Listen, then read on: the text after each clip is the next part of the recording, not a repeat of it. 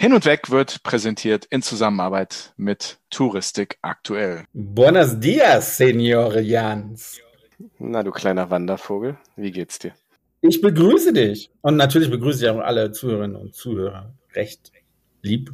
freue mich, dass ihr dabei seid. freue mich auch, dass du wieder dabei bist, Andi. Möchtest du sagen, wo du bist? Ja, schön dein Gesicht zu sehen, denn die Internetverbindung steht und äh, ich grüße aus dem schönen Kolumbien im Moment. Mhm. Ich bin in Bogotá, bin vor zwei Tagen schon angereist, mache mit beim Famtrip vom Fremdenverkehrsamt Kolumbien, also Pro Colombia. Wir wurden eingeladen, dort einen Podcast zu produzieren über Kolumbien. Da Kolumbien bei mir schon läng länger auf der Bucketlist stand, ganz oben, dass ich es unbedingt mal sehen wollte, habe ich natürlich sofort Ja geschrien. Während du kleines Häschen in Deutschland bleibst. In der schönsten Stadt der Welt. Bei Sonnenschein und im blauen. Du bist in Frankfurt gerade. badam, bam, badam, bam.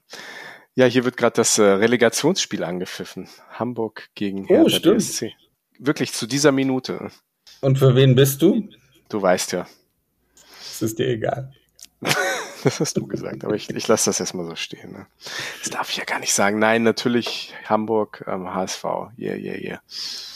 Ja. Hm. Ach, deswegen trägst du auch das Trikot. Genau, deswegen trage ich, diesen, trage ich dieses äh, schwarze T-Shirt. Natürlich nicht. Wenn Hamburg aber gewinnen sollte, und das heute ist Montag und wir nehmen halt heute schon auf, dann sind die Hamburger wahrscheinlich genauso froh wie die ganzen Kolumbianer, die ich hier bisher getroffen habe. Ja, sind die auch alles HSV-Fans? Oder was? Ja, fast. fast. Auf jeden Fall sind sie sehr, sehr glückliche Menschen, so wie ich das. Also die sind wirklich in einen Pool der Glückseligkeit schwimmen gegangen. Und weiß nicht, es ist einfach, einfach der Wahnsinn. Ich war gestern in der Innenstadt unterwegs und es gab überall Musik. Wirklich alle fünf Meter ein anderer Song. Und das, also Musik gehört immer, immer irgendwie hier dazu. Und, und dann fingen auch Leute immer plötzlich an zu singen, mitzusingen bei diesem Song. Ne? Also mitten auf der Straße, Fußgänger, die mir entgegenkamen, fünf, sechs Leute, plötzlich haben sie den Song mitgesungen. Beim Frühstück, der Kellner, als er dann abgeräumt hat, hat er irgendwas gesummt mit. Also das ist schon, das ist schon beeindruckend. Schon ganz, ganz lustig. Also es gefällt dir. Ja, na klar nur von, von lieben, netten, gut gelaunten, tollen Menschen zu umgeben zu sein. Dann bei Sonnenschein, ich habe mir natürlich auch den ersten Sonnenbrand schon geholt, wie das nun mal so ist, obwohl es ja in Bogota gar nicht so heiß ist, es sind angenehme 25 Grad. Hm, und ihr seid ja auch ziemlich hoch dort, ne, habe ich gehört. Du bist so genau, wahrscheinlich auf so 2000, halt sehr hoch. Noch 2600 Meter, ne? Meter, Pi mal Daumen, irgendwie sowas. Also über 2000 auf jeden Fall. Und ähm, ja, da knallt die Sonne ganz schön. Ich muss auch gleich mich erstmal äh, Sonnencreme besorgen und mich eincremen. Ja, aber du so als veritabler kleiner Reinhold Messner, der ja den Berg irgendwie im Blut hatte, dem machen ja so 2500 Meter gar nichts aus, ne? Nee, übermorgen geht's auch hier auf den Hausberg, der ist, glaube ich, 3000 Meter hoch oder sowas. Mhm. Und ähm, ja, ich überlege, ob ich hochwandere oder mit dem Fahrrad fahre. Ich denke, du fährst mit dem Fahrrad da. Ja, mal gucken, ob E-Bike oder nicht. Ja, ja. Schauen wir mal, schauen wir mal. Ich bin sehr gespannt. Ja, die Kappadokienreise liegt jetzt noch gar nicht so lange zurück, ne? Etwas mehr als eine Woche. Das Feedback, die Resonanz ist riesig, ne? Also wenn man so auf die Social Media Kanäle guckt, wenn man sich anguckt, was die Touristik aktuell dazu macht. Nächste Woche erscheint das Heft. Also auf jeden Fall ist gut was zu sehen online. Ähm, ich bin sehr gespannt, was sich da noch tut online, offline, wie auch immer. Auf jeden Fall wird gut über die Reise berichtet, tolle Bilder, war auch eine tolle Reise. Und du, wie gesagt, du kleiner Wandervogel, hast dich innerhalb der nächsten fünf Tage dann gleich wieder auf die Achse gemacht und wie gesagt, bist jetzt in Südamerika. Schön dich zu sehen und heute haben wir einen ganz interessanten Gast zu Gast. Ne? Gäste hat man zu Gast, logischerweise, denn wir sprechen mit dem Geschäftsführer von Lernidee, dem Spezialreiseveranstalter für Erlebnis- und Abenteuerreisen aus Berlin. Und das ist Felix Willicke. Hin und weg. Der Reisepodcast mit Sven Meyer und Andi Jans.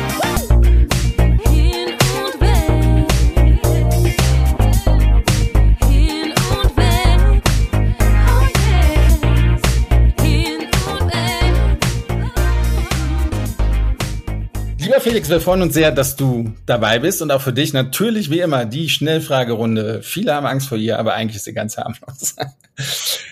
Berlin, Berlin oder Gütersloh? Berlin.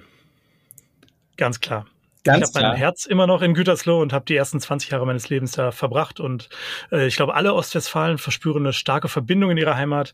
Aber was in den letzten 22 Jahren dann in Berlin sich entwickelt hat oder passiert ist, ähm, das hat alles seinen Hand und Fuß. Und ich freue mich hier zu sein und kann mir auch mit meiner Familie, mit meiner Arbeit und mit meinen zumindest nächsten 10, 20 Jahren ganz bestimmt nichts anderes vorstellen. Hm. Das klingt so ein bisschen, als ob sich in 20 Jahren in Gütersloh nicht so viel getan hatte. Ich vermute, da hat sich auch viel getan, aber man verliert natürlich auch so ein bisschen vielleicht den Faden und den Bezug in den Alltag mhm. und ist einfach hier zu Hause geworden. Ich glaube, das ist es. Ja, sehr schön. Ostwestfalen. Aber die nächste Frage, eine Berlin-Frage. Die ist eigentlich eher, eher eine Frage von und für Sven. Auch ähm, Hertha oder Union? Ne? Ich bin leid geprüft, insofern kann ich mit beiden Vereinen gut sympathisieren. Ich bin aber FC-Fan, habe es also in dieser Saison vergleichsweise leicht gehabt und muss mich jetzt wahrscheinlich dann einfach darauf einstellen, mit dem Kölner Geistbock wieder irgendwann in den nächsten Abschiedskampf zu gehen und dann kann ich mich wieder mit Berlinern solidarisieren, egal ob sie von der alten Försterei kommen oder aus dem Olympiastadion. Für mich als Nicht-Fußballfan, wenn du sagst, FC ist gut, dass du Köln hintergeschoben hast, weil es gibt ja drei bis vier Fußballvereine, die FC heißen. Ne? Da würden alle Köln-Fans widersprechen. Es gibt natürlich nur einen FC. Weiter im Text und jetzt bin ich ein wenig pff, überrascht, dass Andy unbedingt diese Frage stellen wollte. Dschungelcamp oder Love Island? Ja, wenn man sich für eins entscheiden muss, ne? Was dann? Dschungelcamp ist das mit den Mutproben und Love Island klingt irgendwie so ein bisschen polyamorös oder? Keine Ahnung. Boah, ich bin da echt nicht tief genug drin, als dass ich das gut beurteilen könnte. Du bist da gar nicht drin, nee. höre ich, hör ich daraus. Gar nicht. Ja. Na gut. Andi, Andi, was würdest du, für was würdest du dich entscheiden? Ja. Ich weiß gar nicht, um was da geht. Äh, ja, da sind halt junge Menschen auf einer Insel und machen rum. Also lag ich nicht so ganz falsch so. mit meiner Vermutung. Nee, stimmt schon. Um die Frage zu beantworten, ich würde den Dschungel nehmen. Ich komme gerade aus einer äh, wunderbaren Woche im Amazonas-Regenwald und habe da so ein bisschen mein Herz an den Dschungel verloren. Insofern, wenn es nicht das Dschungelcamp sein muss, sondern vielleicht ein Expeditionsschiff auf dem Amazonas, dann nehme ich den Dschungel. Punkt. Hm. Sven und du? Dschungelcamp oder Love Island? Äh, ich habe eine große Affinität zu Australien. Deswegen mhm. gerne das Dschungelcamp. Voll auf der Höhe. E-Bike oder E-Scooter? E-Bike, ganz klar. E-Scooter sind mir so mhm. latent suspekt, wenn man auf dem Fußweg hier in Berlin gerne davon so halb überfahren wird. Während wir mit mhm. E-Bikes, glaube ich, sowohl hier im Unternehmen als auch in der Stadt ganz gute Erfahrungen gemacht haben, was die Nutzung angeht und auch die tolle Reisemöglichkeit für E-Bike-Erlebnisreisen. Eine gut platzierte Frage auch für später. Super. Komisch, wie du dir ihren Weg reingefunden hast. Letzte du, Frage, du Fuchs, du Fuchs. Ähm, Curry oder Currywurst? Da nehme ich, glaube ich, das Curry. Hätte ich auch genommen. Ja. Asiatische Küche spricht mich durchaus an, auch wenn ich da nicht ganz so bewandert bin, wie es vielleicht manchmal gerne wäre oder man es sich von Reisen mitbringen könnte. Aber ganz klar Curry statt Currywurst. Schnellfragerunde überstanden. Wir sind hier da ein paar Mal reingegrätscht, haben selbst beantwortet, aber es passiert.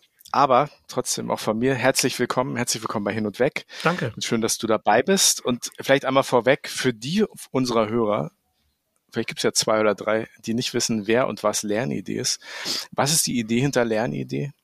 Und ähm, wo kommt ihr her? Was macht ihr? Wer seid ihr? Wir sind ein Berliner, wir sagen mal Spezialreiseveranstalter, was vielleicht auch schon so ein bisschen ausdrückt, dass wir uns von Warmwasser und Mainstream nicht ganz so angesprochen fühlen, sondern versuchen etwas außergewöhnlichere Erlebnisreisen eben anzubieten. Ähm, der Name ist tatsächlich seit jeher einigermaßen verwirrend, rührt aber tatsächlich daher, dass unser Inhaber Hans Engberding 1986 einen Sprachkurs angeboten hat. Und der wurde dann eben als die Lernidee bezeichnet. Ähm, und alle, die sich für diesen Kurs interessiert haben, dachten, es würde sich um einen Russischsprachkurs handeln, der auf der transsibirischen Eisenbahn stattfinden sollte. Das war eigentlich gar nicht der Fall. Aber wir haben uns schon damals, oder Hans hat sich damals, ähm, nach den Interessenten und nach den potenziellen Kunden orientiert und hat dann gesagt, gut, wenn wir das so machen sollen, dann werden wir das machen. Wir führen diesen Sprachkurs in Russland auf der transsibirischen Eisenbahn durch. So, Jetzt hat sich seitdem natürlich einiges getan und das Sprachkursthema spielt keine große Rolle mehr bei uns, außer als kleiner folkloristischer Aspekt während einer Reise, dass man natürlich auch so ein bisschen hinter die Kulissen schaut und bei Land und Leuten schnuppert und dazu gehört natürlich auch das Erlernen vielleicht von ein paar grundsätzlichen Sprachkenntnissen. Ähm, inzwischen interpretieren wir aber das Lernen tatsächlich eher als das Kennenlernen im Sinne von ein Land und seine Bewohner ausführlich und umfassend kennenlernen.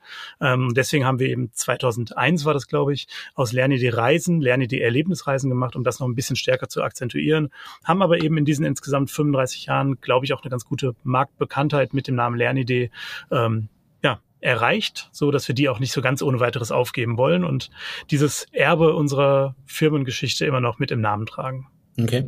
Wofür steht ihr denn? Also wie, wie reisen eure Kunden? Wo, wohin geht es auch? Weil ihr reist ja auch nicht weltweit. Also du hast ja gerade eben gesagt, die so die Beach-Strand-Destinationen sind für euch äh, nicht so interessant. Äh, erzähl mal darüber so, so ein bisschen, denn ihr habt ja auch ein spezielles Programm. Genau, genau. Wir haben in unserem klassischen Lernidee äh, Unternehmen eigentlich zwei Hauptgeschäftsbereiche. Das eine sind eben die großen Zugreisen der Welt, so nennen wir es. Ähm, und das andere sind kleine exotische Schiffsreisen. Ähm, was verstehen wir unter kleinen exotischen Schiffsreisen oder unter diesen Kreuzfahrten für Entdecker? Das sind in der Regel Schiffe mit weniger als 100 Leuten an Bord. Das heißt, ähm, auch da versuchen wir uns ein bisschen vom Volumen- und Massenmarkt zu differenzieren. Wir sind überzeugt davon, dass die Großen, die mit Schiffen mit 3000, 4000, 5000 Gästen unterwegs sind, einen tollen Job machen. Ähm, aber wir glauben auch, dass es für bestimmte Arten von Gästen ganz, ganz viele Gründe dafür gibt, auf einem kleineren Schiff unterwegs zu sein und dann tatsächlich ein bisschen tiefer in die Preis der Destination einzutauchen. Ich hatte gerade schon kurz den Amazonas genannt, da dann eben in Seitenarme reinzufahren, in die man mit größeren Schiffen nicht reinkommt. Ähm, Besuche zu machen in Dörfern, bei Einheimischen, bei Locals, ähm, wirklich außergewöhnliche Unterkünfte kennenzulernen, ähm, Restaurants zu besuchen, die man anders vielleicht nicht so ganz einfach besuchen kann. Das sind alles Dinge, die für unser Verständnis von einer perfekten Erlebnisreise total wichtig sind. Ähm, und deswegen konzentrieren wir uns eben auf diese kleine, besondere Form der Kreuzfahrt, wenn es ums Wasser geht. Okay. Also alles, was man so eigentlich, was man heutzutage so ein bisschen Slow Tourism nennt, das hattet ihr schon immer im, im, im Programm. Vielleicht ist das genau das Schlagwort, ne? dass wir das schon aus dem, aus dem Herzen oder aus der Überzeugung heraus gemacht haben, ehe es so bezeichnet wurde. Und genau, das machen wir eben auf dem Mekong, das machen wir auf dem Sambesi, auf dem Amazonas, zum Teil in arktischen Gefilden und mehr und mehr tatsächlich auch auf europäischen Flüssen oder in europäischen Küstengewässern. Du hast gerade gesagt, ihr bietet die großen äh, Eisenbahnreisen der Welt an und, und äh, die Flüsse der Welt. Ähm, sag mal, Top 3. Was, was muss man, also von, von beiden, von beiden Angeboten, äh, Eisenbahn und, und Flusskreuzfahrten, was muss man unbedingt eigentlich aus deiner Sicht gemacht haben? Bei den Flüssen habe ich es gerade schon so im Nebensatz, glaube ich, erwähnt. Da sind für uns auf jeden Fall der Mekong, der Amazonas und der Sambesi so die ganz großen auf ihren jeweiligen Kontinenten, die auch mit ganz unterschiedlichen ähm, ja, Eigenschaften natürlich aufwarten und ganz anderes Reiseerlebnis bieten, aber für die wir alle äh, ja besonders umfassendes Angebot auch äh, über die Jahre entwickelt haben, zum Teil eben auch mit eigenen Schiffen, wie in Laos auf dem nördlichen Mekong, also auch da wieder nicht auf dem vietnamesischen beziehungsweise kambodschanischen Abschnitt des Flusses, sondern dort, wo es noch ein bisschen exotischer und noch ein bisschen weiter im Inland ist. Und bei den Zugreisen ist es für mich ganz klar aktueller Nummer eins das Thema Kanada. Tatsächlich transkontinental durch den kompletten nordamerikanischen Kontinent ist ein unglaublich vielseitiges und spannendes und machbares Erlebnis. Ähm, mit einem Sonderzug wie dem Rovers Rail oder dem African Explorer durch Afrika zu reisen, ist sicherlich auch nochmal eine ganz andere Art, einen Zug oder ein Land per Zug zu erleben, tatsächlich eine Safari auf Schienen zu machen. Wo geht der durch Afrika? Afrika ist ja groß. Geht der einmal von Nord nach Süd oder, oder wie kann ich mir das vorstellen? Ähm, den, der Rovers Rail, der wird tatsächlich von, von uns zwei bis dreimal im Jahr gechartert, um dann von Kapstadt bis nach Dar es Salaam zu fahren. Also nicht komplett durchs Land, weil da einfach auch das Schienennetz nicht ausreichend ist, als dass man durchfahren könnte bis Kairo. Das war zwar mal der Traum von Cecil John Rhodes, wirklich eine Bahnstrecke vom from Cape to Cairo zu bauen. Äh, dazu ist es nie gekommen. Ähm, und ansonsten bieten wir auch verschiedene andere Varianten an. Besonderer Schwerpunkt liegt auf einer Zweiländerkombination Südafrika-Namibia. Hm. Es gibt schon ziemlich sensationelle Zugtouren auf der Welt, ne? Und die macht ihr sozusagen euer eigens. Ich, ich finde es immer ganz spannend, weil ich, ich würde wahrscheinlich kaum einem äh, deutschen Reisenden, also wenn jemand nach Deutschland kommt, zu sagen, du musst unbedingt Deutschland per Zug entdecken. Ja? Mhm. Dabei haben wir eigentlich auch, wir haben auch tolle Zugrouten in Deutschland, ne?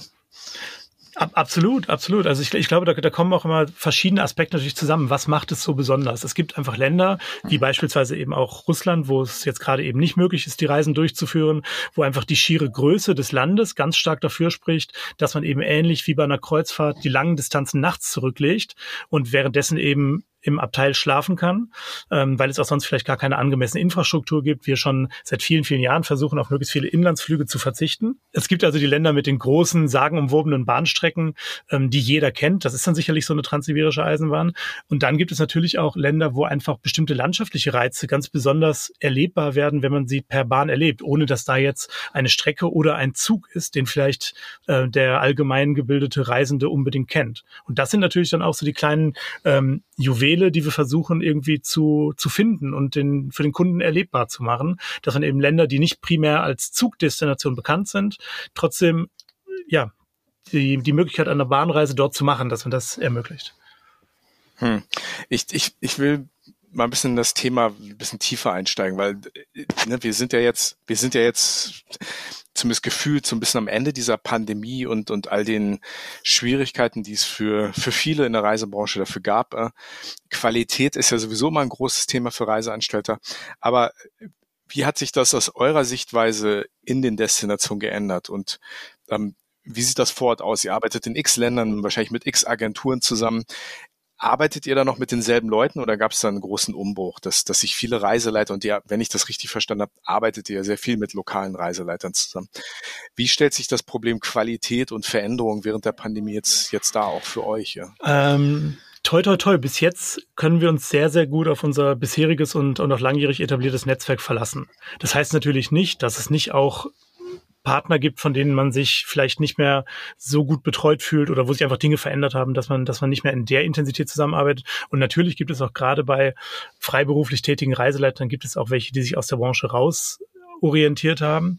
Ähm, aber grund, grundsätzlich haben wir tatsächlich eher so ein starkes Zusammenrücken gespürt seit Beginn der Pandemie, ähm, dass man vielleicht auch so ein bisschen gelernt hat, okay, jetzt kommt es drauf an, wenn wir jetzt zusammenhalten und nicht auf den letzten Vertragsabsatz im Zweifelsfall auf jeder Seite immer auf den harten Kurs äh, bestehen, dass wir dann gemeinsam aus dieser Sache wieder rausgehen können und wieder zu alten Erfolgen anknüpfen können. Und man muss vielleicht so ein bisschen dazu sagen, dass wir natürlich eben mit dieser Expertise für Reisen, die in der Regel mehrere Länder im Zielgebiet, also grenzüberschreitend unterwegs sind, ähm, die auf eine gewisse äh, staatliche oder öffentliche Infrastruktur angewiesen sind, wie Bahnstrecken oder wie eben die Häfen, das Prinzip Kreuzfahrt und so weiter, ähm, dass wir natürlich zu denen gehören, die mit dem Kern ihres, ihres Wirkens oder mit dem, mit den Hauptgeschäftsbereichen wesentlich später äh, erst wieder losgelegt haben oder gerade loslegen, als es vielleicht bei anderen der Fall ist. Hm. Ist, ist, ist es vielleicht auch von Vorteil, also sprechen wir es aus, und das ist ja auch, ähm, wenn man sich äh, Lernidee anschaut, ist ja das Thema Luxus als solches. Ne? ist ja nicht ein, ein, herausragendes Thema, dass ihr sagt, ne, unsere Gäste steigen immer in Fünf-Sterne-Hotels ab, sondern ne, das ist ja bei euch auch ein anderes Thema, weil es ja auch um das Thema Erlebnisreise geht. Äh. Ähm, ist, ist dadurch vielleicht, habt ihr dadurch vielleicht dann auch einen kleinen Vorteil, dass, dass ihr sozusagen in die Richtung nicht, äh, nicht riesige oder, oder zumindest unrealistische Erwartungen nach dieser Pandemie füllen müsst? Also da geht's ja wirklich dann auch um das Thema Erlebnis und Abenteuer. Mhm. Ich, ich glaube, das ist generell unabhängig von der Pandemie ein Spagat, den wir bei allem, was wir machen, immer ähm, mitdenken müssen. Ne? Also dass wir, wie, wie du schon richtig sagst, wir bieten jetzt nicht Luxus im klassischen Fünf-Sterne-Hardware-Sinne, aber wir versuchen natürlich irgendwo die Komfort komfortabelstmögliche Reiseart äh, im jeweiligen Zielgebiet anzubieten. So im, ganz, im ganz groben. Ähm, und das bringt natürlich auch mit sich, dass ein Zug per se nicht die gleichen Möglichkeiten bietet wie jetzt beispielsweise die ganz großen Kreuzfahrtschiffe. Dass wir mit dem Kreuzfahrtschiff zwar die Idee teilen, dass man einen Großteil seiner Infrastruktur eben ins Zielgebiet mitbringen kann und dadurch ein Stück weit autarker agieren kann. Aber wenn wir uns ganz ehrlich die äh, Möglichkeiten anschauen, die ich für ein Reisebudget von, sagen wir mal, 8000 Euro pro Person auf einem Kreuzfahrtschiff bekomme, also auf einem Hochseekreuzfahrtschiff mit allen möglichen Arten von Pools und Wasserrutschen und sieben Restaurants zur Auswahl, dann können und wollen wir uns natürlich damit gar nicht messen, sondern wir ähm, versuchen eben diese Dinge dort zu ermöglichen, wo es einfach gar keine andere Art und Weise gäbe, das zu erleben. Insofern müssen wir immer oder hat noch lange, lange Zeit quasi das Verbot, das Wort Luxus hier in unseren Broschüren, Websites und in unserem Marketing-Sprech zu nutzen, weil wir einfach nicht den klassischen Hardware-Luxus damit irgendwie identifiziert wissen wollen, ähm, sondern dass wir den, den Luxus des Erlebens quasi ermöglichen wollen. Also eben das, was jetzt auch häufiger so verstanden wird als ein etwas immaterieller Luxus, äh, Entschleunigung, Reisen wie in den guten alten Zeiten, ähm, ich glaube, man kann es ganz gut umreißen, dass wir versuchen, Dinge zu ermöglichen, die man allein mit Geld nicht so einfach kaufen kann. Wenn man Reisebüro. Also das Motto, hm? sorry, das Motto Erleben ist das neue Besitzen. Genau, also, genau. Also wenn, wenn man, wenn man Reisebudget groß genug ist, dann ist es, dann erfordert es nicht wahnsinnig viel Veranstalterkompetenz, ähm, nach Bangkok in das beste Hotel der Stadt zu gehen. Das ist dann eine Frage des Budgets und äh, ob es Verfügbarkeiten gibt. Ähm, aber dass wir eben die Dinge ermöglichen möchten, die man einfach nur mit Geld nicht kaufen kann, das steht bei uns ganz zentral in der, in der Firmen-DNA. Mhm also schon immer ein sehr modernes äh, Unternehmen gewesen. Ne? Also das, was jetzt gerade irgendwie wirklich äh, Trend ist und, und was, was so der, der äh, Reisende eigentlich haben möchte, erleben möchte, das, das bietet ihr schon seit jeher an. Also müsste es euch doch eigentlich ganz gut gehen. Aber was ich eigentlich fragen wollte, äh, wie kam es dann dazu, dass, dass ihr gesagt habt, okay, wir, wir bauen ähm, oder wir, wir haben unsere eigenen Schiffe, du hattest äh, am Anfang Laos gesagt, ähm, wie, wie kam es dazu? Und äh, sind die dann keine Luxusschiffe? Ähm, ich ich glaube, der Grund, wie es, dazu kam, müssen wir vielleicht noch ein bisschen differenzierter einsteigen, aber ähm, der Grund, wie es dazu kam, ist vielleicht gar nicht so unähnlich dem, wie es auch einer TUI geht, nämlich, dass man irgendwie Exklusivitäten braucht. In irgendeiner Form braucht man entweder über, über eigene Assets oder über irgendwelche Verträge ähm, ja, Exklusivitäten, äh, mit denen man dann entsprechende Produkte gestalten und, und verkaufen kann. Und ähm, da war es dann tatsächlich so, jetzt bei dem Fall von Mekong, es gab auf dem nördlichen Mekong, den wir eben für den deutlich spektakuläreren halten, ähm, auf dem Flussabschnitt gab es keine, keine Kabinenkreuzfahrtschiffe und deswegen hat sich dann eben 2005 unser Inhaber mit einem lokalen Partner gemeinsam gesagt, dann lass uns das doch mal ändern. Das heißt, es gab nicht das primäre Interesse, dass dort ähm, ein Schiff gebaut werden muss, um eine Investition zu tätigen, sondern sondern ähm, er hatte damals ein Produkt vor Augen, das er nicht gestalten konnte, weil es eben die notwendige Hardware nicht gab. Und insofern, das meinte ich gerade mit, müssen wir ein bisschen differenziert uns anschauen. Das sind jetzt keine Schiffe, die uns als der Lern- der Erlebnisreisen GmbH besitzen, sondern das ist eben quasi eine Gesellschaft vor Ort, mit der wir dann entsprechende Abnahme- und Exklusivitätsverträge haben. Und das ist bei, bei nahezu allen Produkten, die wir anbieten, ganz, ganz wesentlich, dass wir versuchen, eben mindestens für bestimmte Quellmärkte, also insbesondere natürlich den deutsch sprechenden Raum, aber auch viele andere internationale Quellmärkte, auf denen wir tätig sind, eben Zugriff auf bestimmte Züge, Schiffe, Produktarten so exklusiv wie möglich zu haben vor der Krise ist ja auch nach der Krise, die äh, euch wahrscheinlich auch noch ein bisschen, bisschen mehr betrifft. Du hattest ganz am Anfang gesagt, dass alles mit dem, mit dem Zahngold oder mit dem, mit der transsibirischen Eisenbahn angefangen hat bei euch. Ähm, jetzt gibt es ja, ja, die Probleme inzwischen der Ukraine und Russland und den Krieg. Wie ist das bei euch? Was, was habt ihr euch da für Gedanken gemacht? Ähm, weil das war ja schon auch ein, ein wichtiger Teil und der scheint ja jetzt doch auf, auf mehrere Monate, vielleicht Jahre, wer weiß, dann doch irgendwie wegzufallen. Du, du sagst es schon, ne? also es ist eben historisch im Unternehmen ein total wichtiger Teil für das, wo wir herkommen. Ihr seht, Ihr könnt es leider nicht hören. Ich sitze hier im nachgebauten Transip-Abteil unseres Sonderzuges bei uns im Berliner Büro. Ähm, insofern ist das was, was uns natürlich sehr beschäftigt und sehr umtreibt. Ähm, die vielen Freundschaften und äh, Bekanntschaften, die natürlich noch mehr Emotionen in diese fürchterliche Situation dann für uns auch mit reinbringen, weil es immer auch mit persönlichen Erinnerungen und Begegnungen verbunden ist. Ähm, für uns war Ende Februar relativ schnell klar, dass wir in diesem Jahr keine Reisen auf der transsibirischen Eisenbahn oder eben auch auf den russischen Flüssen anbieten können oder durchführen können.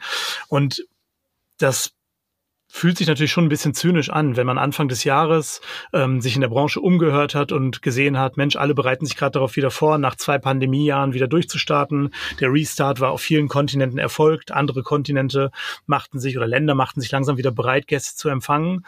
Ähm, wir, wir hatten eine grundsätzliche längere strategische Besprechung äh, am 22. und 23. Februar gemeinsam auch mit unserem Inhaber und am 24. sitzen wir morgens beim Frühstück und die Welt ist eben eine andere und wir müssen ähm, unseren eigenen Weg finden, damit umzugehen. Klar ist, dass wir logischerweise keine Reisen derzeit anbieten können und wollen. Das hat ganz unterschiedliche Gründe. Im Moment ist natürlich die Nachfrage nicht da.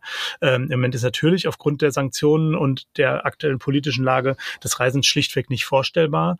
Und wie du schon sagst, es wird aller Voraussicht nach ja nicht nur einige Monate das Ganze betreffen, sondern ähm, uns in irgendeinem Umfang weiter begleiten, so dass wir auch von 2023 derzeit nicht davon ausgehen, dass wir da in einem nennenswerten Rahmen Reisen durchführen werden. Ähm, trotzdem ist es umso wichtiger natürlich, dass wir zum einen jetzt in einem in einem Tempo ähm, dass es uns eben ermöglicht, auch das äh, Unternehmen auf der Erfolgsspur zu halten, wieder auf die Erfolgsspur zu bringen, nach zwei harten Pandemiejahren, ähm, dass wir da das Produktportfolio natürlich umbauen müssen. Das heißt, wir sitzen jetzt gerade sehr intensiv daran, unsere Programme für 23, 24 auszubauen, ähm, auch mit neuen Destinationen natürlich da ein bisschen mehr Breite zu schaffen und uns noch stärker zu diversifizieren, was die Zieldestinationen angeht und gleichzeitig aber natürlich auch die Kompetenz im Unternehmen zu halten und, und die Augen offen zu halten, um wieder da zu sein, wenn es denn dann wieder geht. Wie wir vorhin schon gesagt haben, wir wissen nicht, wann das wieder sein wird.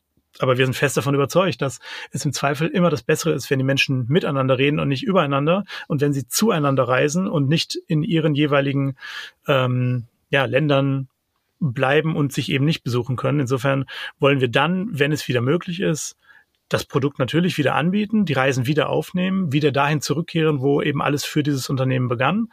Nur wann das sein wird, können wir im Moment einfach nicht seriös abschätzen. Hm, du hast gesagt 23, da steht auch ein großes Fragezeichen drüber. Du sagst, ihr wisst nicht, ihr könnt es nicht abschätzen. Ähm, aber ihr, habt ja sicher drüber geredet, ne? Das, das, also was, was ist denn da eure kühnste Hoffnung, was einen Neustart für Russland angeht? Ne? Wir versuchen nicht mit kühnen Hoffnungen zu planen, sondern vorsichtig zu planen. Und deswegen planen wir für das Jahr 2023 nicht mit Einnahmen aus der Russischen Föderation. Mhm. Also für Reisen, darüber die in der Russischen Föderation durchgeführt werden. Aber darüber hinaus alles offen. Ne? Und darüber hinaus alles offen. Und die Hoffnung mhm. beruht darin, dass wir dann 2024 wieder in einem nennenswerten Umfang zu den wichtigen Reisen, zu den wichtigen Kernprodukten, die wir anbieten, wieder Fahrt aufnehmen können und die wieder durchführen können. Aber das hängt von so vielen Faktoren ab, ähm, egal ob es jetzt die reinen Sanktionsthemen sind, wo eben einfach regulatorische Aspekte das Durchführen von Reisen weitgehend ähm, verhindern, ähm, ob es diplomatische Themen sind, was ist die Einreisemöglichkeit für einen deutschen Staatsbürger, wohin und so weiter. Ähm, und natürlich auch, und das ist, was am letzten Ende entscheidet, was wünscht sich der Kunde die Erfolgsstory von Lernidee spricht ja dafür, dass ihr einen sehr treuen, sehr langjährigen Kundenstamm habt. Wie ist denn da das Feedback, was das Thema Russland und in Kombination vor allem mit dem Thema Reisen angeht? Also äh, was, was hört ihr da von den Kunden? Kommen die und fragen die euch auch, wann geht's wieder los, wann können wir wieder? Oder mm, nee, ehrlich, ehrlicherweise, die, die Frage steht jetzt gerade sehr stark im Hintergrund bei unseren Gästen, muss man ganz, ganz klar sagen. Mhm. Also auch für, für die, und das sind ja in der Regel eben, wie du es gerade schon andeutest, treue Kundinnen und Kunden hm. erfreulicherweise weit gereist, gut gebildet. Ähm, uns eint jetzt alle so ein bisschen, äh, dass, dass wir es halt eben nicht sagen können und dass das auch eine Antwort einfach darauf entweder sich zu positionieren oder eine Antwort zu verlangen, dass das auch nicht, nicht wirklich seriös wäre. Insofern freuen wir uns natürlich, dass wenn wir ähm, jetzt im ersten Quartal, am Ende des ersten Quartals natürlich auch wieder viele Russland Buchungen, die wir für diesen Sommer in den Büchern hatten, äh, alle absagen mussten, dass wir da weiterhin äh, auch Erfolge haben, was die Umbuchung auf andere Zielgebiete angeht. Ähm, aber auch das ist natürlich äh, kein, kein Selbstläufer. Das heißt, das erfordert natürlich viel individuelle Beratung, ähm, erfordert natürlich auch einen ganz genauen Blick, was war denn der Grund, warum hat sich denn der Kunde für diese Reise entschieden und mit welchem Alternativangebot kann ich seine, seine Reisemotivation am ehesten begegnen? Will der sich auf der Bucketlist einen der berühmten Lebensträume erfüllen? Dann komme ich vielleicht mit dem Amazonas ganz gut weiter oder dann komme ich vielleicht auch mit Spitzbergen weiter oder mit äh, einer Bahnreise durch Australien. Äh, wenn das jemand war, der unbedingt äh, am 27. Juni verreisen wollte, dann engt sich die Auswahl schon wieder anders ein. Also wenn eben eher der Kalender das, das Treibende ist. Ähm, insofern muss man da einfach sehr individuell schauen und das Ganze wird natürlich dann noch ähm, komplizierter durch die angespannte Lage, was gerade einfach die Verfügbarkeiten auf anderen Erdteilen überhaupt sind. Dann lass uns mal ein bisschen darüber reden. Also was, was, was es bei euch alternativ gibt. Ne? Es ist ja mhm. ganz offensichtlich nicht eben nicht nur Russland, sondern was sind dann bei euch so, also so, so die großen Bahnziele, die bei euch am besten laufen? Also die, die großen, die großen fünf neben, neben der transsibirischen Eisenbahn wären bei uns definitiv eben Kanada, also Nordamerika transkontinental vom Atlantik zum Pazifik. Ähm, dann auf jeden Fall die zentralasiatische Seidenstraße, also so ein bisschen diese ganze Geschichte Märchen aus Tausend einer Nacht ähm, durch Usbekistan im Sonderzug auf der historischen Handelsroute.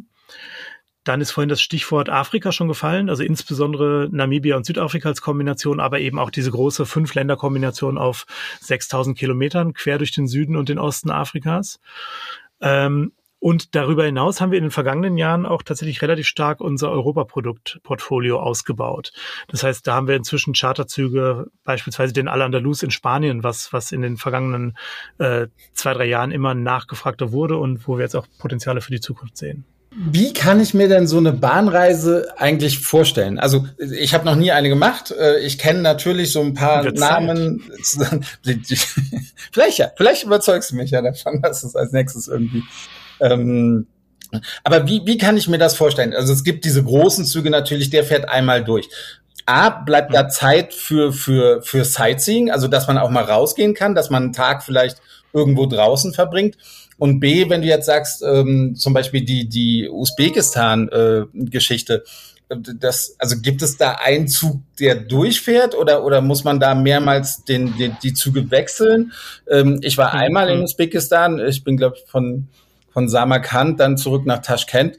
Der war moderner als der ICE. Es wurde Essen angeboten. Das ja, dieser Afro, dieser Afrosiab von ja, ja, genau, genau. Aber das ist ja, also das ist ja, also das, das war jetzt nicht so romantisch, das war sehr beeindruckend, dass das in Usbekistan gibt und dass es besser funktioniert als bei, bei der Deutschen Bahn. Ähm, aber, aber so Romantik war es, war es nicht. Aber man kam gut mit den, mit den Einheimischen in Kontakt, das stimmt. Des, deswegen, deswegen sagen wir manchmal ein bisschen Augenzwinker Zugreisen, nicht Bahnfahren. Ah, okay. Weil das tatsächlich, glaube ich, von dem, von dem, was wir darunter verstehen, eben doch ziemlich unterschiedliche Dinge sind. Ne? ICE ist ein tolles Produkt und heutzutage ist es ja so, wenn alles gut klappt und pünktlich ist, komme ich schneller als mit einem Zubringerflug von, äh, von Berlin nach München beispielsweise. Mit den Sprintern gibt es ja viele tolle Angebote. Hat aber tatsächlich natürlich sehr wenig damit zu tun, was wir unter Bahnreisen verstehen. Deswegen, um zu deiner Frage zurückzukehren, ähm, zum einen, ja, man steigt aus, ja, man hält an. Ähm, und da, da müssen wir uns selber immer wieder so ein bisschen schütteln. Wir sitzen hier natürlich so ganz, ganz stark in unserem eigenen Saft und machen das seit vielen Jahren mit einer großen Begeisterung und glauben auch gerade bei uns in der familiären und tollsten Branche der Welt ähm, irgendwie einigermaßen die Informationen auch zu übermittelt haben, was macht diese Zugreise so besonders und wie funktioniert das. Und trotzdem ist immer wieder die häufigste Frage, die einem von jemandem, der sich noch nicht so tief mit dem Thema befasst hat, gestellt wird, steigt man denn auch mal aus? So. Und du hast natürlich recht, wenn ich mich ähm, in den Zug setze und drei Tage später wieder aussteige, dann ist das Erlebnis von Land und Leuten, naja, so überschaubar, je nachdem, wer da so mitreist. Und das war tatsächlich ähm, der Moment, wo wir vor ungefähr 20 Jahren ähm, aus der Not eine Tugend gemacht haben und gesagt haben, wenn wir es schaffen, quasi den Fahrplan mit zu bestimmen, ähm, dann können wir sagen, wo halten wir an wo gibt es was zu sehen und wo fahren wir weiter, weil es vielleicht nicht so viel zu sehen gibt. Und was gibt uns diese Möglichkeit, so vorzugehen? Das geht eigentlich nur, wenn wir Züge oder Waggons chartern und quasi der Herr über den Fahrplan und der Herr über das Gesamtprogramm werden.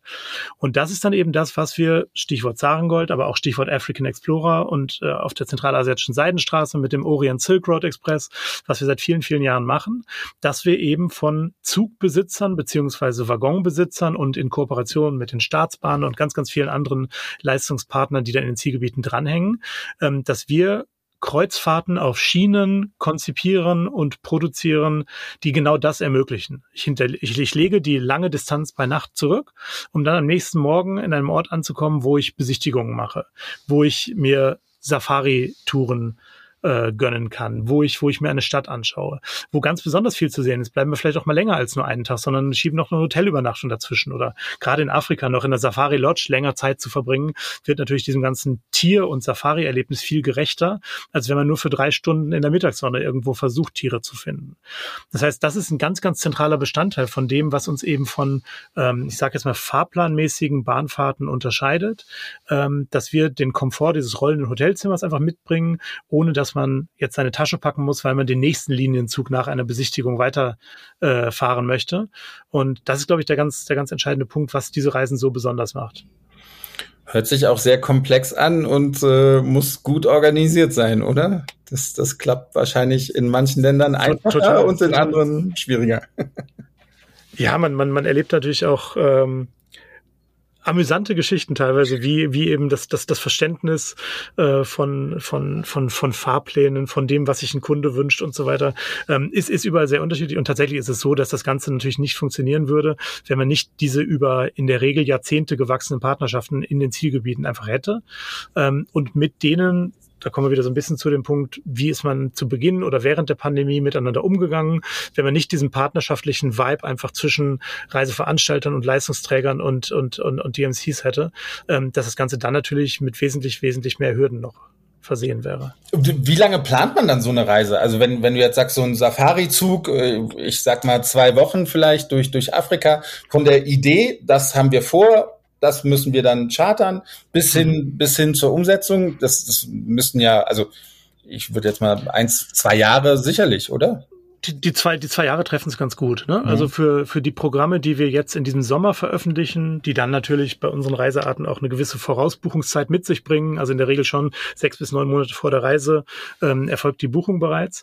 Ähm, die, diese, diese Programme sind jetzt quasi in Sack und Tüten.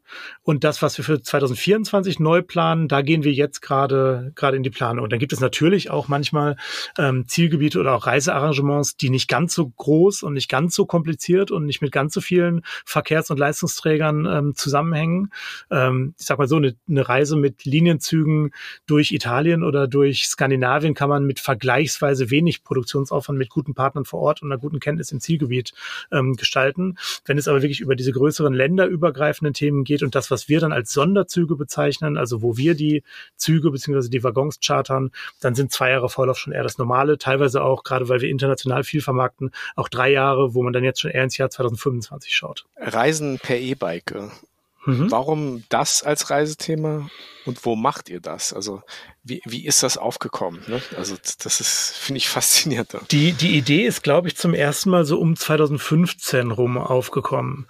Ähm, und zwar war das eine Zeit, wo tatsächlich das E-Bike so bei uns im Einzelhandel, egal ob jetzt im Fahrradhandel oder im Baumarkt oder sonst wo, ähm, einfach stark an Bedeutung gewonnen hat. Da passiert gerade was im, im Markt und es gibt mehr und mehr Leute, die mit dem Thema E-Bike vertraut sind, während es vorher vielleicht noch so ein bisschen den Geruch hatte, damit richtet man sich an ganz alte Leute, die eben nicht mehr fit genug sind, um richtig Fahrrad zu fahren.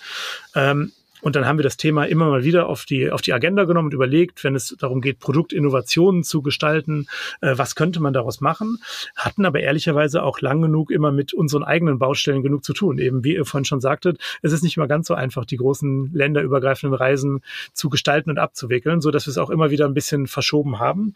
Und dann haben wir uns Ende 2015 ähm, tatsächlich quasi ein Herz gefasst und gesagt, dann lass uns doch mal überlegen, was können wir daraus machen? Und dann kamen wir relativ schnell dahinter, ähm, dass es so unglaublich viele Menschen gibt, die Rad fahren, die das aber gar nicht primär als sportliche Betätigung begreifen wollen, sondern als eben eine leichte Form der Aktivität, als einen gesunden Lebenswandel, als vielleicht auch die Möglichkeit, näher an Land und Leuten irgendwie, egal ob den Teutoburger Wald, da kommen wir wieder zurück nach Ostwestfalen, ähm, oder eben äh, KwaZulu-Natal zu erleben in Südafrika. Ähm, und daraus haben wir dann ein bisschen das Thema weitergesponnen und geschaut, okay, was gibt es denn das, äh, das E-Bike für Möglichkeiten, ähm, verglichen mit, mit anderen Reisearten. Und da kommt man jetzt, wenn man sich vergleicht mit anderen Radreisen, bei denen auch schnell der eher sportliche Wettbewerb im, im, im Mittelpunkt steht, was bei uns einfach nicht so das zentrale Motiv ist, dann kommt man sehr schnell bei dem Thema Topografie des Zielgebietes an. Und wenn ich mir jetzt eben vorstelle, welche Reisen oder welche, welche Radtouren ich machen kann auf einer Radreise mit einem E-Bike, ähm, dann unterscheidet sich das fundamental von dem, was ich mit einem normalen Rad machen kann. Wenn ich eine Tour mit 600 Höhenmetern ähm, auf einem normalen, herkömmlichen Fahrrad mache, dann ist das ordentlicher bis heftiger Sport, je nachdem, welches Tempo ich so an den Tag lege. Ähm, wenn ich das aber mit, einer, mit der Unterstützung von einem E-Bike mache, ich meine, der Motor, ich weiß nicht, ob ihr schon mal aus dem Teil gesessen habt, der unterstützt ja nur dann, wenn du selber auch trittst. Das heißt, der nimmt dir ja nicht die komplette Arbeit ab, sondern der unterstützt sich dort, wo es vielleicht ein bisschen schmerzhafter oder anstrengender wird. Und damit haben wir dann erkannt, hey, wir können ja wirklich so die Filetstücke von einer Route ähm, viel, viel besser und mit viel mehr Genuss erlebbar machen, als wenn wir das entweder nur im Kleinbus durch die Scheibe uns angucken oder aber eben im Rahmen von, von einer, einer Radreise als echtes Sporterlebnis machen.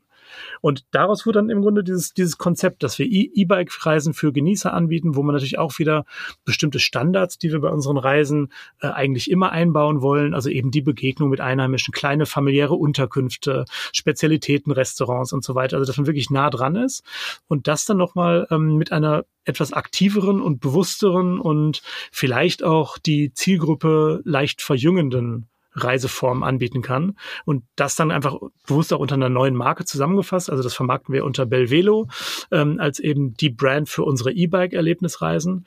Ähm, ja, und haben damit dann in den, in den Jahren danach, so ab 2016 bis, bis zum Beginn der Pandemie, einfach einen relativ konsequenten, erfreulichen Wachstumskurs hinlegen können und sind auch gut angenommen worden in den Reisebüros insbesondere. Äh, das heißt, die Idee ist da angekommen und jetzt geht's wieder los. Also im letzten Jahr konnten wir natürlich auch einiges durchführen, weil wir einen relativ starken Europaschwerpunkt haben. Ähm, aber jetzt in den letzten zwei, drei Monaten haben wir schon wieder deutlich, deutlich mehr ähm, Reisen durchgeführt als im gesamten letzten Jahr. Das heißt, 2022 ist auf jeden Fall für uns jetzt für alle E-Bike-Reisen das große Restart-Jahr. Wie, wie groß sind denn da die Gruppen? Weil ich, ich erinnere mich, an letzte Woche. Da waren Andi und ich in Kappadokien. Wir sind mit dem normalen Bike äh, durch die wirklich wunderschöne Landschaft gefahren. Aber es war halt so, ne, ich musste dauernd auf Andi warten. Äh, der hat sich wahrscheinlich ein E-Bike gewünscht, der ihn hier und da mal ein bisschen, ein bisschen unterstützt. Aber äh, ja, es, es war ein normales Rad. Das heißt, immer oben am Berg äh, habe ich dann noch ein, noch ein einen Chai getrunken, Tee und, und habe dann gewartet, bis, bis Andi kommt. Also wie groß sind da die Gruppen? Weil einige sind ja fitter als andere. Maximal 14 Leute. Also es ist tatsächlich so, dass, dass natürlich ähm, ein Reiseleiter hat schon ähm, auch allerhand zu tun, wenn er eben nicht nur der Reiseleiter ist, der, der erzählt, erklärt und ermöglicht, ähm, sondern dabei natürlich auch nochmal hier und da vielleicht der Ansprechpartner ist für eine technische Frage oder sich um jemanden kümmern muss, der noch nicht so vertraut äh, mit dem Rad am ersten Tag ist. Das gibt sich dann meistens relativ schnell. Aber was eben genau das, was du gerade schilderst, dass du schon äh, den ersten Chai oben auf dem Berg trinken musstest, ehe der Andi überhaupt ankam, ähm, das ist ja auch ein Stück weit das Schöne bei dem E-Bike, dass das so ein bisschen das Leistungsgefälle in der Gruppe Gruppe auch nivelliert. Also wir haben ganz oft den Fall, dass das beispielsweise bei einem Ehepaar ähm, der Mann nicht mehr so ganz fit ist und die Frau vorwegeilen würde oder eben umgekehrt. Und dass man dann eben durch die unterschiedliche Anpassungsmöglichkeit der Motorunterstützung kann man einfach dafür sorgen, dass man sich mit seinem Wunsch, sich zu verausgaben oder seinem Wunsch, unterstützt zu werden vom E-Bike-Motor, ähm, einfach aneinander wieder annähert und deswegen auch das harmonischere Reiseerlebnis miteinander hat. Könnte ich euch dann vielleicht auch mal empfehlen, wenn es da harmoniemäßig auf der Strecke geblieben ist. Hm. Andi schweigt nur und lässt alles über sich ergehen. Ich weiß gar nicht, was ich dazu sagen soll. Felix, vielleicht, vielleicht. Ja, ja. Es gab Zeugen, es gab Zeugen, das kann ich dazu sagen. ich bin auf jedem Gruppenfoto mit drauf. Ja. Ähm, Felix, komm, kommen wir mal zu, zu deinem Werdegang. Wie, wie bist du denn damals eigentlich in die Touristik gekommen? Weil, weil eigentlich hattest du, also du hattest ein Linguistikstudium abgeschlossen, soweit wir wissen. Das klingt jetzt nicht nach, ich sag jetzt mal, Geschäftsführer von Lernidee-Reisen. Lingu Linguistikstudium abgeschlossen, wäre zum damaligen Zeitpunkt schön gewesen. Ich war im zweiten Semester tatsächlich. Ah, okay. Ähm, ist, ist, ist ganz witzig, dass du jetzt gerade fragst, weil wir letzte Woche hatten wir ein kleines internes Event, wo zwan, äh, drei, drei Mitarbeiter ihr 20-jähriges Firmenjubiläum gefeiert haben und einer davon durfte ich sein. Ja, Insofern ewig ähm, schon da, ja. Hab, habe ich, hab ich gerade den, den, äh, ja, den Werdegang da noch so einigermaßen präsent. Nee, es war tatsächlich so, dass ich im zweiten Semester Linguistik und ältere deutsche Sprache an der Humboldt-Universität studiert habe ähm, und dann relativ unverhofft am schwarzen Brett unter den Linden einen Aushang gelesen habe, dass ein Reiseveranstalter äh, einen studentischen Mitarbeiter sucht für den Bereich Text und Lektorat. Und gut, Germanistik, Linguistik, Student, da fühlt man sich ja eh quasi als verhinderter Autor oder als Autor ins B. Insofern habe ich mich dann auf diese Tätigkeit beworben, ohne genau zu wissen, was diese Lernidee Erlebnisreisen da eigentlich machen. Ähm, und habe dann, ja, ich glaube 14 Tage später angefangen, irgendwann im Mai 2002 und mein Kollege Daniel hat da schon relativ schnell gemerkt, dass das mit dem Texten dann vielleicht doch nicht so das Perfekte für mich ist, wie ich es mir aus meinem Selbstverständnis heraus vorgestellt hätte. Und äh, ja, bin dann eher so ein Allrounder in der Marketingabteilung geworden. Ähm, habe in viele Sachen reingeschnuppert, auch was damals so die Anfänge von, von den, den Websites und den Online-Tätigkeiten und so weiter waren. Und dann war auch relativ schnell klar, dass eben, als dann zum Ende des Studiums, aufs Ende des Studiums hinauslief, äh, dass ich bei diesem Unternehmen bleiben können würde. Und diese Chance habe ich gerne, gerne angenommen, hatte in der Zwischenzeit auch meine heutige Frau in dem Unternehmen kennengelernt. Also ist alles noch ähm, ein bisschen enger verwoben als vielleicht bei einer reinen Arbeitnehmer-Arbeitgeber. Ähm, äh, bei einem Arbeitnehmer-Arbeitgeber-Verhältnis und konnte dann immer mehr und mehr Verantwortung übernehmen, was ich mit Freude gemacht habe und bin jetzt da, dass ich eben mit meinem Kollegen, dem Nolan, gemeinsam die Geschäftsführung übernommen habe vor zwei Jahren, vor anderthalb Jahren. Und ähm, ja, auch in spannenden und natürlich, wir hatten es vorhin schon, extrem herausfordernden Zeiten ähm, mit 120 Prozent immer gern dabei bin, das Unternehmen weiterzuentwickeln und Leuten zu zeigen, wie ich vorhin sagte, dass es besser ist, wenn man reist und wenn man miteinander spricht, als wenn man es nicht tut. Hm. Zu einer Pandemie dann auch wirklich Geschäftsführer zu werden, das ist natürlich äh, spannend, sag ich mal in Anführungsstrichen. Ihr seid zwei Geschäftsführer. Wie gestaltet sich denn die Zusammenarbeit mit dem Nurlan Bukash und äh, wie ist das aufgeteilt bei euch? Wer macht was? Das ist ja in der Regel schon so, dass, dass nicht jeder alles macht. Ne? Nee, ich, ich glaube, das, das, das wäre auch fatal, wenn man das versuchen würde, dass jeder alles macht, sondern wir haben da relativ klar ähm, abgetrennte Bereiche. Das heißt, der Nolan macht alles, was, was die Touristik, also das Kerngeschäft angeht. Und bei mir liegt alles, was eben Marketing, Vertrieb und, äh, und die Operations hier von, von der Organisationseinheit Lernidee angehen. So, das heißt, ähm, wir haben natürlich bestimmte Berührungspunkte, wo wir uns auch sehr, sehr eng sitzen, auch nur zwei Meter voneinander entfernt äh, in, in den Büros und haben die Tür zwischen uns offen, wo wir uns also sehr, sehr eng abstimmen. Alles, was dann eben das ganze Thema Kennzahlenmanagement, Controlling und so weiter angeht. Natürlich auch die Strategie, wo wollen wir hin und da wir eben beide ähnlich lange schon, schon im Hause sind, sind wir uns auch gegenseitig, glaube ich, immer ganz, ganz gute und wichtige ähm, Sparringspartner, einfach nochmal eine zweite Meinung zu haben, auch wenn sie vielleicht nicht in das eigentliche Ressort reinfällt, sondern dass man einfach nochmal den Blick von außen danach drauf hat. Und es ist ja auch immer gut, noch jemand im Hintergrund zu haben, den man immer noch mal um Rat fragen kann, ne? der einfach mit seiner Erfahrung. Exakt, das meinte ich, ne? Genau, ja. genau. Einfach, hey, was sagst du dazu? Du kennst das Unternehmen genauso gut, ja. ähm, du kennst unsere Kunden genauso gut. Äh, ja, einfach diese zweite Meinung zu haben oder auch eine dritte und eine vierte, das, das kann nie schaden. Und wenn die dann quasi ja, so, so vertrauensvoll und gut ist, ja. dann ist das sehr, sehr viel wert. Ja. ja. Kommen wir zur letzten Frage. Äh, das, das war es ja fast schon. Aber die letzte Frage, die stellen wir jedem Gast und natürlich auch dir. Und bei dir weiß ich gar nicht, äh, wie deine mögliche Antwort sein könnte. Hin oder weg? Heimaturlaub oder Fernreise? Weg. Die Fernreise. Wohin ich glaube, hättest du mich von, von, von, von ein paar Jahren gefragt, hätte ich, hätte ich auch vielleicht was anderes äh, geantwortet, weil man natürlich irgendwie äh, immer die Möglichkeit hatte, ganz viele spannende Dinge zu erleben, das Privileg hatte, Reisen zu begleiten, mit Journalisten oder mit Expedienten unterwegs zu sein. Ähm, ich sage nicht, dass ich das abgenutzt hatte in der Vergangenheit, aber dadurch, dass es jetzt eben zwei Jahre ganz unmöglich war in, in weiten Teilen, hat es, glaube ich, und da spreche ich, wie es vermute für ganz, ganz viele in der Branche und auch außerhalb der Branche, hat es nochmal einen ganz, ganz neuen Reiz gefunden, für mich auch wieder, wieder die Ferne zu entdecken ich, ich glaube, das, das ist was, was durch die Unmöglichkeit der Fernreise während der Pandemie jetzt für ganz, ganz viele in der Branche und auch außerhalb der Branche nochmal einen ganz neuen Reiz und einen ganz neuen Stellenwert erfahren hat, wirklich wieder in die Ferne zu reisen, die Welt kennenzulernen und rauszukommen. Ähm, wir haben alle erlebt, wie schön es an der Ostsee sein kann, wie toll Usedom ist und dass man auch da einen Sommer gut verbringen kann, aber dass es manchmal eben für uns Touristiker dann irgendwie nicht ausreicht, ähm, nur das nächstmögliche zu machen, sondern tatsächlich in die Ferne zu schweifen. Und ich will so ganz von diesem Traum nicht abrücken. Vielleicht noch vor der Einschulung meines zweiten Kindes äh, mal mit einem Camper durch Nordamerika, durch Kanada zu reisen und da tatsächlich eine ganze Reihe an Wochen am Stück von einem Ende des Kontinents zum anderen zu fahren. Wir wünschen es dir.